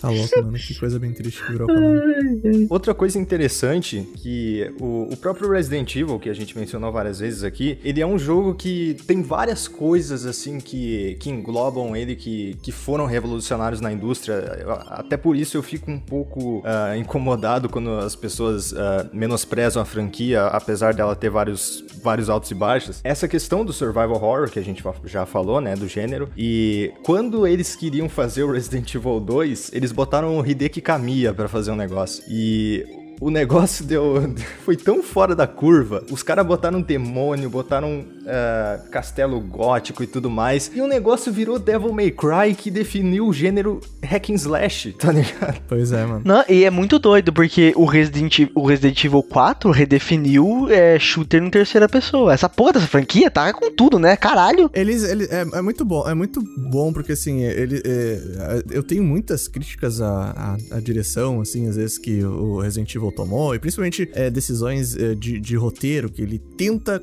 é, eu acho que ele tenta juntar uma concha... Tuca, sabe qual é o teu problema? Posso falar qual é o teu problema? Vou falar qual é o teu problema. Você é o cara que joga Kingdom Hearts e quer que a história seja boa. Você não pode fazer isso. Mas eu não jogo Kingdom Hearts. Então, esse que é o ponto. O, o Resident Evil é o teu Kingdom Hearts. Tem que ter nexo, pô. Que isso? Como o Pateta tá com o Mickey aqui? Não faz sentido. Tem que jogar Resident Evil com essa cabeça, entendeu? Você tem que gostar do Beleza. gameplay. A história Eu tento, eu é, tento. releva. É, eu tento, eu tento porque eu gosto muito. Só que, assim, eu, eu vejo que talvez eu sou muito harsh no- nessa parte. Porque, cara, se a gente contar o tanto de vezes que Resident Evil conseguiu se reinventar ou é, largar alguma coisa na indústria que, que foi. É, é, ou inspirou outras coisas, ou a galera tentou copiar e nasceu coisas legais, assim, cara, é muito, mano. Talvez ele seja o jogo que mais, sei lá, puxou coisas dele ali, não sei. No videogame isso é mais comum, mas me fala uma franquia que o pessoal ficou empolgado pra sair o 8, sabe? Entrou. pois é é. verdade. Porra, 8 é muita coisa, é muito jogo, É, o 8. É, mano. É uma coisa que ninguém fica empolgado há muito tempo é Final Fantasy, né? Não, não. Ah, aí não podemos concordar, gente. aí não podemos concordar. Eu só joguei Cadê o botão de desconnect aqui que eu quero fazer igual o Tucas? Só joguei aqui sabia que ia dar treta. Uma, uma, um adendo é que, tipo, ai, ficou em- empolgado pra ver o 8, só que, tipo, da linha principal. É, exato, Legal, mano. As coisas que não carregam número. Tem o Resident Evil de, de, de mobiliar a casa, Resident Nossa. Evil de cozinha, Resident Evil de cuidar dos bichos. Tem Resident Evil de tudo. Cara, em 2012, quando a franquia tava assim no auge da decadência com Resident Evil 6, saiu três jogos de Resident Evil, sabe? Um no começo, um no meio e outro no fim do ano. E ainda tinha filme, tinha tinha mangá, tinha que mais? Tinha filme a- aquele como é que é? Tinha filme em live action e tinha filme ah, Animado? a palavra agora? É, Ah, animado, eu animado. sei, esse filme animado aí é. é, é- ele- a galera sempre. Resident. Evil, Resident Evil revolucionário até em conseguir estar na, na época de decadência em todas as mídias. Porque os filmes eram ruins, os jogos tava ruim, o mangá devia ser ruim também, Era pelo vírgula, amor né? de Deus. Era vírgula. Nossa, mangá, mangá o, o-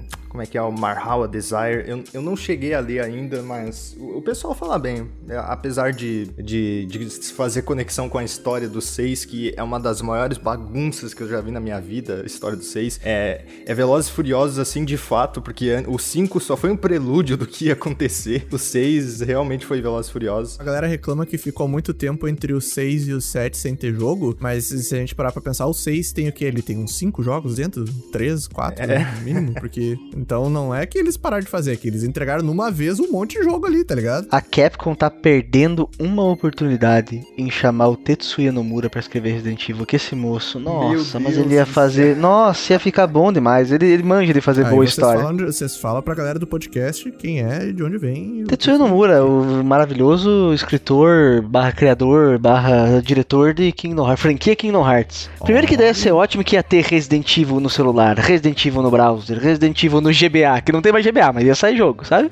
Esse tipo de coisa que o preço Nomura do gosta. Kingdom Hearts, hein? Quando saiu o PC, me deu um ódio no coração. Porra, parabéns, pessoal. Parabéns a todo mundo aí que Ah, não, não tem incentiva essa Pelo bosta. amor de Deus, cara. Eu falei assim, vou comprar. Kingdom Hearts no PC é nós, caralho. Vamos. Quando eu abri a parada e falei, tá de sacanagem, pô. Que isso, cara? Que isso? Que isso? Vai jogar o de browser, é de graça. Acho que pior que nem É. tem mais. De browser eu acho que triste. Uma coisa válida a se falar sobre o o Resident Evil 4, justamente que tu mencionou, que ele, ele realmente moldou a, a, a sétima geração de consoles, né? Com Gears of War, Uncharted e, e tudo mais se inspirando nele. E até, assim, alguns outros jogos que não parecem ter se inspirado, mas Bioshock também foi outro jogo que se- inspirou em Resident Evil 4, em questão de design, assim, que o, os criadores dele ah, declararam. Mas o Resident Evil 4 ele só foi do jeito que ele é, com ação e tudo mais. E ah, a câmera por, por si só eu não sei, mas ele ah, adotou totalmente essa abordagem dele porque o Resident Evil tava vendendo muito mal no. Na época de, de 2001 ali até, até 2005 mesmo, que foi o, o lançamento do Resident Evil 4. Porque eles basicamente uh, firmaram um acordo de exclusividade com o GameCube. E o GameCube. Ah, bom, era- esse acordo, o famoso acordo que durou no tempão, né? E, e esse acordo fez, fez as vendas despencarem, assim. E a Capcom tava com uma faca no pescoço do, do Mikami. Cara, tu faz esse negócio fazer sucesso. Senão a gente vai engavetar essa tua franquia, velho. E. Ou tu me come, ou. Ah, desculpa, não precisa. Eu não pude deixar de. Shinji Mikami que ficou com, a vi- ficou com a vida em risco por causa desse contrato aí, porque falou, se esse jogo sair em outro lugar que não for no GameCube, pode colocar minha cabeça no... pode cortar minha É, cabeça fora. meme. É, foi por isso. E essa semana saiu no VR. Porra, onde que não saiu Resident Evil 4, né? Resident Evil 4 e Skyrim aí brigando pra ver qual que sai em Ah, mais mas lugar. Skyrim ganha, né? Tem Acho que ganha. Não, não. O Resident. Não, não. O Resident, o Resident Evil 4 tem mais ports. Tem Skyrim pra Alexa, Tucas. Não, tem. Não. Tem Skyrim Não, mas torradeira, ele tem, geladeira. ele tem mais. Eu já, eu, já- eu já vi, eu já vi. Ele tem. Realmente teve. Eles estão perto. Deixa eu ver Você consegue jogar Skyrim num teste de gravidez? Acho que não. Cara, é Skyrim, é Skyrim, Doom e Resident Evil 4. Desde Resident, o Doom dá pra jogar também, dá pra jogar no ventilador, dá pra jogar na Verdade. tomada, dá pra jogar no que você quiser. Se você colocar seu ventilador rodando 60 vezes por segundo, você consegue jogar em 60 FPS. Isso, dá pra ver a imagem certinho. O, ô, o que eu ia perguntar? E o que vocês acham de GTA? GTA 3, né, cara? GTA 3 basicamente ah, ditou a, a fórmula de mundo aberto, né, que a gente conhece. que, que é sandbox, né? É. E o. e, cara, sabe uma coisa que eu acho ruim também? Esse negócio de inovação que vocês falaram? Que eu acho que nem é, tipo, ah, tanta tecnologia tá atrapalhando na evolução, então fala assim, ah, vamos esperar até tal momento pra ter. Eu acho que as pessoas estão sendo chatas pra caralho. Porque, tipo assim, tá bom que a gente fica zoando quando é que vai ter o GTA 6. Eu só quero que o GTA 6 não seja um cyberpunk, tá ligado? E eu sei que não vai ser porque eles demoram tempo pra caralho pra fazer a parada. Quando o GTA 6 vier, os caras vão falar que estão em desenvolvimento, sei lá, 12 anos. O que eu acho que aconteceu com o GTA é a mesma coisa que aconteceu com o Steam, na realidade, que eles estão fazendo tanto dinheiro com o GTA Online que eu não sei se eles vão lançar GTA 6 mais não, que se foda.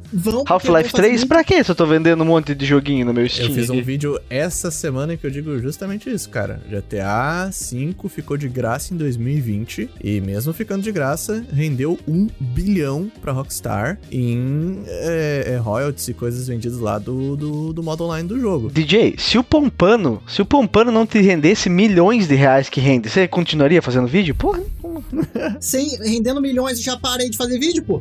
Sem fazer vídeo, tá ligado? Imagina, sem fazer vídeo, ele rende. Você vai querer? Cara, olha só, mas aí que tá. Por que fazer o Red Dead Redemption 2? Porque eles precisavam de jogo.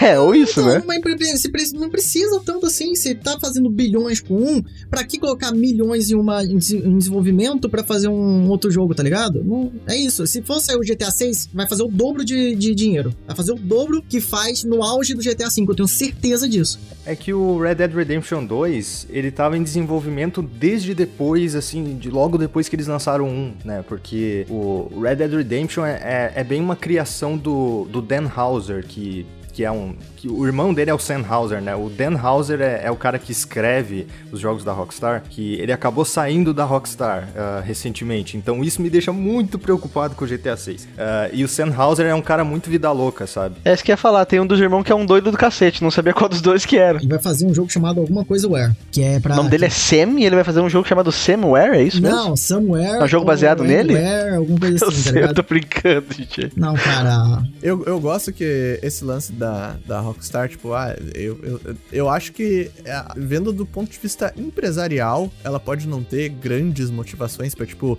ruxar um GTA 6. E eu sei que a galera fica meio chateada, porque ela fica, ela, ela fica milcando o online ali, porque, pô, dá muita grana. Só que ao mesmo tempo, quando vinha o GTA 6, eu, eu sou muito tranquilo em relação a, a GTA, sabe? Eu não, eu não.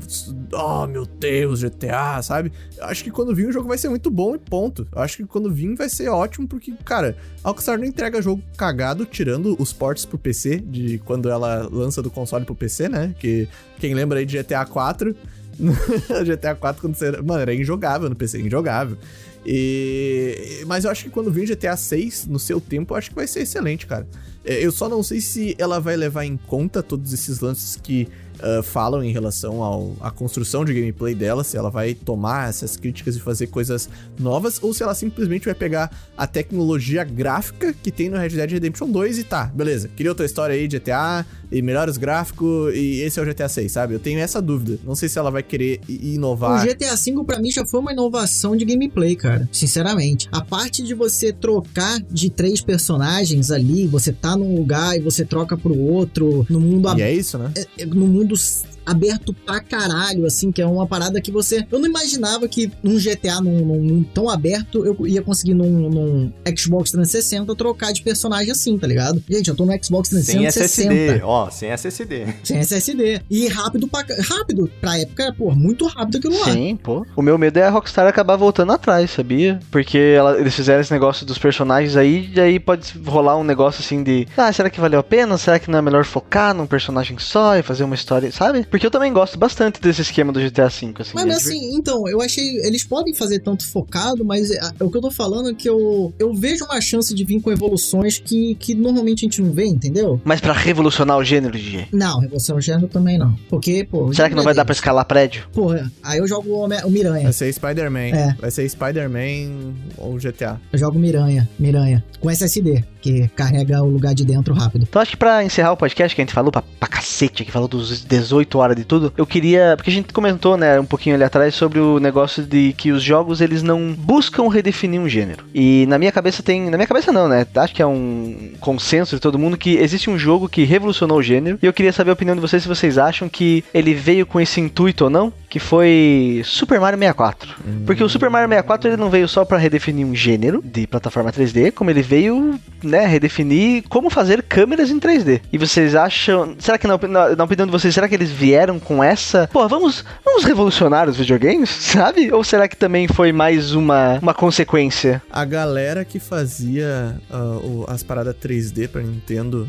é a galera da Argonaut. É, o nome do, do cara era, era Jason e ele deu o nome da empresa dele daí de Argonauta, né? Puta ele que pariu, mas esse cara é um gênio, tinha que é dar um, um prêmio pra essa pessoa. Então, esse cara, ele, ele sempre foi muito vidrado em 3D e ele que ajudou a conceber o Super FX, o chip Super FX, que é o que faz o Star Fox, uh, Stunt Race e outros jogos 3D no Super Nintendo acontecer, porque tem esse chip aí. Acho que o Doom também, provavelmente. E ele sempre foi muito próximo da Nintendo e ele chegou na Nintendo com a proposta de um jogo 3D pro console novo, novo dela, no caso o, o Super Mario, só que ele usou o Yoshi. Ele tava com a ideia do Yoshi e a Nintendo não comprou a ideia. Tipo, ah, não, beleza, deixa aí que a gente vai ver o que faz, sabe? Ele que chegou com, essa, com esse lance de inovar o 3D, o lance de câmera e tal. E a Nintendo pegou meio que as paradas que ele fez e, e criou o 64. Eu não sei o quanto que ele tinha trabalhado com o lance de câmera e, e tudo mais. Cara, muito, muito é, Steve Jobs e Bill Gates essa história. É, então, é, eles romperam.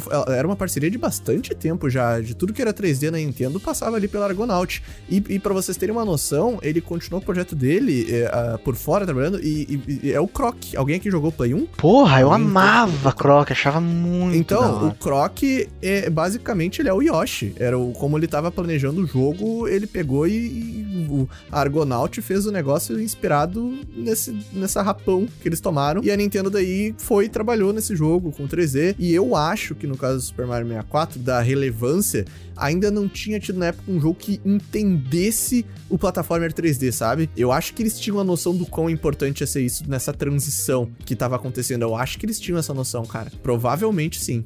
Eu, minha opinião, sabe? Tinha, tinha. Tanto. É, é meio que aquilo que a gente falou, assim. Não sei se o cara senta e pensa assim, cara, vamos fazer um negócio pra mudar. Eu acho que talvez durante o desenvolvimento eles forem ficando, porra, a gente tem um negócio aqui, hein? Eu acho que nessa geração foi diferente. Foi cara. diferente, Nessa foi- geração do, do 32 pro. Do, aliás, do 16 pro 32, em que todo mundo pegou e sentou, ok, se algo existe, agora tem que ser 3D. E eu tenho essa curiosidade pra saber de, o quanto que a Nintendo pegou desse protótipo que o, o Jason fez com o, o, o- Yoshi, daí eles portaram pro Mario e romperam com o Argonaut. E eu não tô falando também que a Nintendo simplesmente pegou a ideia do cara e tal, porque óbvio que tem muita coisa criativa deles lá, e enfim. Só que eu acho que portar o Super Mario de 2D pra 3D é uma coisa tão grande pra época que a gente daqui a pouco não consegue nem ter a compreensão. Que eles devem ter essa noção, cara. Eles deviam ter essa noção de que isso vai ser uma coisa. Uma parada que aconteceu, uma parada que aconteceu, que eu tô fazendo, tô fazendo um vídeo sobre uma parada aí, ah, e aí mais ou menos eu paro ali Mario 64 e Crash Bandicoot. Lançaram na mesma época, e você vê a história de desenvolvimento, é, os problemas em que eles tinham, de tipo, por exemplo, cada um resolveu de uma forma. Acho que era o Knights, o jogo Knights, também lançou na mesma época, que ele, ele, não, ele não queria lançar o Sonic é, em 3D, porque ele não tinha confiança, e lançou o Knights em 3D, que, que era meio ruim. Aí, a Nintendo, 64 o, o Mario 64, ele pegou essa, meio, essa fórmula de, de, de câmera, de ação, de como resolver o, o Mario em 3D. E aí, o Crash Bandicoot, pra fazer o 3D, e eles não queriam que ficasse tanto a câmera na bunda, né? Que é na, na bunda do personagem, eles fizeram aqueles níveis que você corre em direção a, a, a TV, TV. Pô, isso eu tive uma discussão com o Fuji absurda. É. Você vai pra dentro do. Da, um tu, é um tubo, né? Se vai pra dentro ou pra fora, tá ligado? Eu tive uma. Porra, eu, eu te juro que eu peguei plano cartesiano pra mostrar pra ele que, as paradas. Mas. Ele corre em direção à sua pessoa. Então, pra você ver ele, ver uma bola ali, por isso que tinha aquelas fases. Então, eu acho que ele, ele já tinha. ele- na pesquisa que a gente fez, eles tinham noção que era uma revolução absurda e você tinha que, você tinha que mudar muita coisa pra que aquilo desse certo. E se desse certo, ia ser muito bom, entendeu? Era tipo assim, era uma coisa que ia revolucionar mesmo, porque você era o primeiro do 3D, cara. Você é o primeiro do futuro. Então, No caso do Mario, a, a solução. assim, ah, pra quem não jogou muito jogo de Play 1, se vocês pegar qualquer jogo. é, eu vou dar, vou dar um exemplo perfeito, maravilhoso. Joguem Bubsy 3D no PlayStation 1. Se você tiver essa oportunidade. que Não ele- jogue, o que não que jogue. era a galera. Não, se você quer entender o que, que era a galera tentando dominar a câmera de um jogo na época, que a galera não entendia o que, que era 3D, joguem Bubsy e depois joguem Mario 64 pra vocês ver o que que os caras conseguiram fazer. Eu acho que esse é o grande mérito do Mario 64, eles têm entendido como que tinha que ser a câmera de um jogo plataforma 3D, cara. Eu acho que, é, inclusive, eles apresentam a câmera como um personagem, né? É um, é um carinha lá que tá com na- o Cloud Guy, né? Que tá com a câmera numa vara de pescar. É uma sacada muito boa, porque os outros jogos não conseguem, mano. Não conseguem. É totalmente horrível. Você sabia, eu fiquei, eu fiquei sabendo disso assistindo um vídeo do Game Grumps, que você pode matar esse tiozinho da câmera e daí você não pode mais controlar a câmera? Eu não sabia, cara. Se você. Sério? e- Eles estão jogando assim, daí sem querer ele pula e bate nesse bicho e mata ele. E daí ele, ele perde o controle da câmera. Que legal, É cara. muito foda. legal. É muito foda. Eu não caralho, sabia disso, muito A Nintendo pensa em tudo, até em ter cobrar muito dinheiro pelos seus joguinhos. em não traduzir. É, mas aí, ó, um jogo que revolucionou a história da câmera tá mais que certo de cobrar 400 reais pra jogar ele emulado no seu. Cara, é como você, você tá indo pra um museu e você vai ser dono da arte, tá ligado? Você tá ali vivenciando a história, cara. Não fala isso que a Nintendo vai começar a lançar NFT, cara. Se você falar isso aí, esse conceito aí, se a Nintendo ouvir o podcast, vai ter NFT da Nintendo. Não, aí. eles vão, eles vão, vão pegar o nosso podcast e falar, é nosso NFT agora, cara. A gente tem direito sobre isso. Falou o nosso nome. Que Olha, isso? Vão lançar um podcast NFT. Ele só existe um arquivo e quem pagar pra, pra ouvir ele é, ouve e fa- decide o que faz com, com o arquivo do podcast. Vamos lançar. Só mais uma coisinha pra terminar. Cara, o DJ mencionou a questão do Crash, né? Ah, só fazendo um merchan mesmo, que eu, eu fiz um vídeo especial do, do Você Crash. trabalhou no Crash? Sim. Ah, que eu expliquei é, essa, essa questão da, do uso de câmera, de, de como eles ah, construíram essa estrutura dos níveis dele. E o Crash, ele teve uma coisa... ah, a câmera dele não é livre, igual do Mario, porque o modo como eles construíram os mapas do É Crash muito bom, mano. foi num esquema chamado. Eu não lembro o nome agora, mas foi basicamente uma geração. ah, cara, eu esqueci o nome, desculpa. É tipo uma geração de perspectiva, né? Tipo, se você tenta mexer, tem mods que liberam a câmera do, do, do Crash pra você ver como é que é. Se você dá uma viradinha, cara, é tudo zoado. É tipo tudo inclinado, tudo torto, sabe? Porque quando a câmera não fica na posição correta que é ali atrás do Crash. Não sei se é isso que você. Eu vi um vídeo muito bom que os caras mostravam, mostravam isso, sabe? O cenário vai, vai surgindo de acordo com o movimento do Crash. Se ele vai pra trás, o cenário acompanha ele. Se ele vai pra frente, acompanha do mesmo jeito, sabe? Ah, os outros lugares do mapa vão esvaziando. E assim a memória do console vai ficando livre. Isso aí foi um, um esquema muito minucioso que o Andy Gavin lá fez quando ele programou o Crash. E depois eles melhora- melhoraram também no, no Crash 2. É, Isso aí é, foi o primeiro jogo, porque isso aí é uma coisa comum agora em videogames, né? Que é o famoso, cara, se você não tá vendo, não existe. Eu não sei se o Crash foi pioneiro nessa parada. Foi um dos pioneiros, assim, em, em jogo de ação. Tem uma entrevista desse cara, eu acho. Não sei. Ele é um carequinha, meio gordinho, Sim, assim? sim, sei tem, se é esse tem. cara. É, então, tem uma entrevista dele falando ah, ah, como é que eles fizeram pra ir liberando a memória e tal. E aí, nesse, nesse vídeo, os caras, eles pegaram... é, eles colocaram uma câmera fixa no jogo do Crash, no, no level 1. Só que ao invés de estar apontando das costas do Crash pra frente, eles colocaram, tipo, ela de lado. Pra você ver como que tá o- o- o- os modelos 3D do cenário e também como que as coisas estão se desenhando na medida que a memória do console vai sendo desocupada. Inclusive, a- não é uma linha reta e tem curvas no cenário, por causa que o jogo tá se desenhando e precisa ter uma curva que quebra, né, a, a, a renderização de objetos. E é muito maluco ver isso. É muito maluco ver o- como que o jogo tá...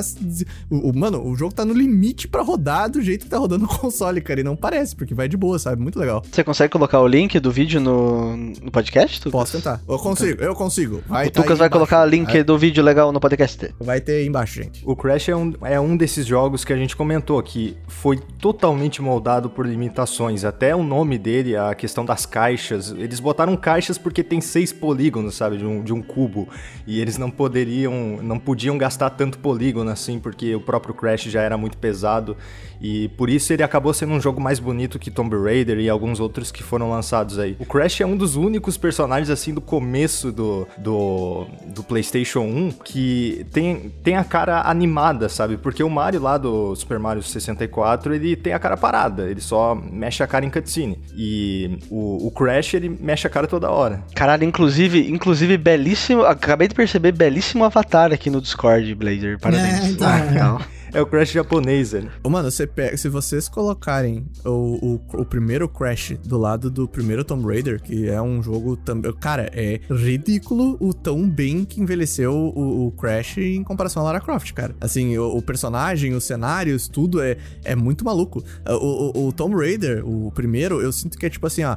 É, a pessoa ande no ambiente 3D, saca? Tipo, você controla essa mulher, ande nesse ambiente 3D. Isso é o futuro dos jogos. E no Crash eu já consigo ver, tipo, não, tem uma proposta ali, tem um, um- level design, tem uma coisa um pouco mais eh, elaborada que não é simplesmente brincar com polígonos do futuro que é 3D, saca? Uma coisa que, que também teve no, no- no- Eu acho que já era no Crash, tá? Eu não tenho tanta certeza assim. Mas é. Tinha o Jason, né? Que era, era uma, uma dupla.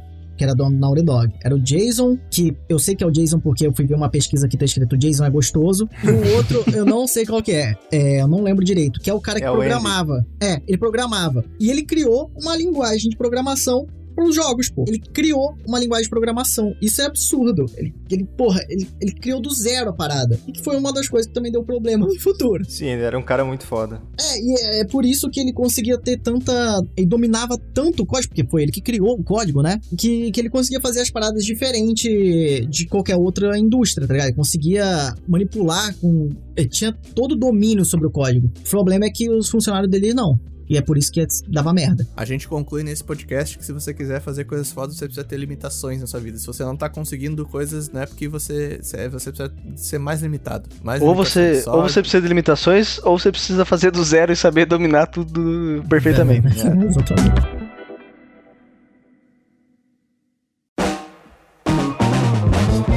Bom, gente, uma hora e meia. Talvez a gente é, acabou esquecendo. ah, Talvez não. A gente com certeza não conseguiu citar muitas coisas, mas ah, a intenção é a gente. É, a intenção é a gente falar ah, o contemporâneo que chama atenção pra gente. Você pode se sentir livre pra comentar aí ah, grandes expoentes dessa geração de, de, de gêneros, né? Que esse jogo chegou, explodiu. e- Pô, mas um, um, um tema interessante que se o pessoal quiser aí, eu acho que dá até pra fazer mais uma parte aí. Numa dessas a gente chama o Blader de novo. É, a gente, eu sinto que daria pra gente continuar conversando aqui, mas não quero matar o editor.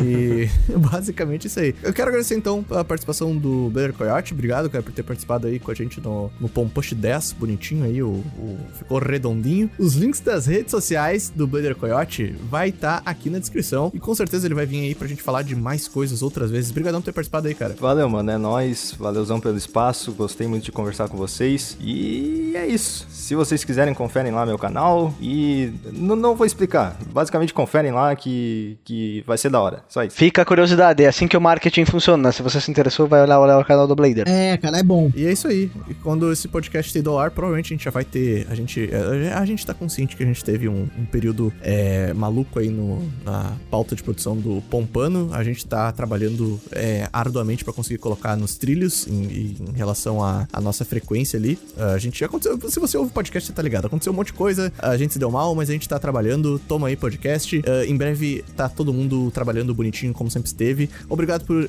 estar com a gente. Obrigado aos nossos apoiadores que possibilitam o nosso trabalho, né? O, o podcast, possibilitam o Pompano. É, vocês nos ajudam quando o algoritmo nos sacaneia ou quando a gente se muda, pega Covid e acontece um monte de coisa. Muito obrigado por nos apoiar. Caralho, o Tucas falou igual o Will, cara. Igualzinho. Eu o estou Will. dentro da mente do É, igualzinho, cara. Eu imito eu, eu imito, eu, já, já- eu vejo o vídeo dele, eu vou. Faz mudança, pega Se quiserem contratar a sósia do William Jogatina Maneira, entrar em contato com Tucas pelo canal Nerd Crônico.